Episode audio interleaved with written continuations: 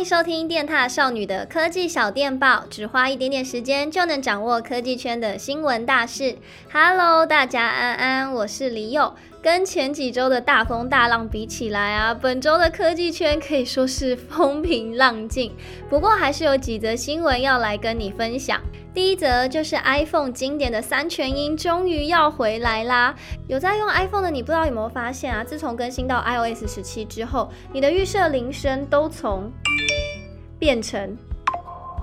不仅听起来不习惯之外，还变得超小声。而苹果会这样做，主要是因为想要降低日常生活 App 提示声的干扰，让用户可以更专心的工作或是学习。但也因为这个新的铃声实在是太低沉了，加上 iPhone 的预设铃声是不能调整的，导致不少用户就会抱怨说会因此略过重要的讯息通知。苹果似乎也听到这样子的声音了，所以在近期试出的 iOS 十七点二 Beta 四开发者测试版本就。就首度让用户可以将预设通知声按照自己的喜好来调整，其中当然也包含经典的三全音啦。那 iOS 十七点二将在十二月推出正式版本，所以苹果的用户就可以再期待一下啦。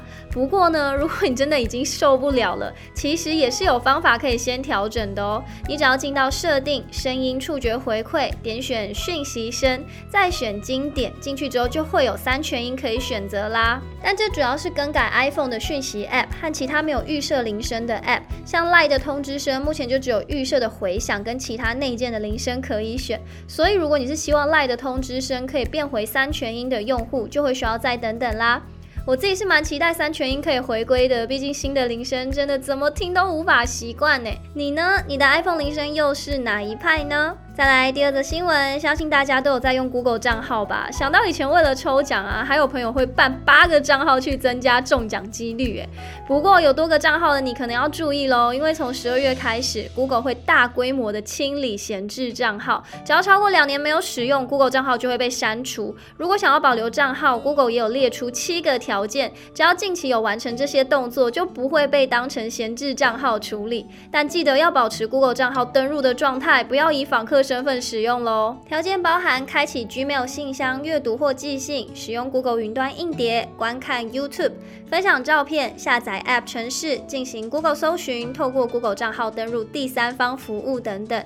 还有，如果你的账号是有购买 Google 的产品，或是订阅内容、礼物还有余额的话，即便超过两年没有登入，也不会被删除。那它首播只会针对个人账号做清理，所以如果你是附属学校或是公司的话，就不会受影响。大家赶快去登入刷一下存在感，不要到时候重要的资料被删掉就欲哭无泪喽。再来最后一则新闻，近期被 Windows 更新问题搞得一个头两个大的微软，该做的正事还是得做。按照惯例，每年到了年末、圣诞节。他们都会推出丑毛衣，当然今年也不例外。这一次是以经典的 Windows XP 作业系统预设桌布为设计，让你可以把微软的电脑桌布穿上身。看到这熟悉的蓝天啊，跟绿色山丘，上面还有一个鲜明的滑鼠游标，真的有够可爱。而且一穿上啊，脑中感觉就会自动浮现噔噔噔噔噔的开机音效，这走在路上绝对会成为全场瞩目的焦点吧。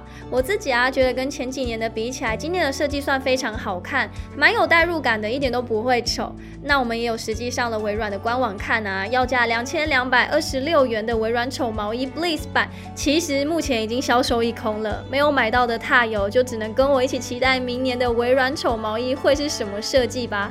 不然会不会有粉红色的版本呢？好啦，以上就是本周的科技小电报，祝大家有个美好的周末。我是李勇，我们就下次见啦，拜拜。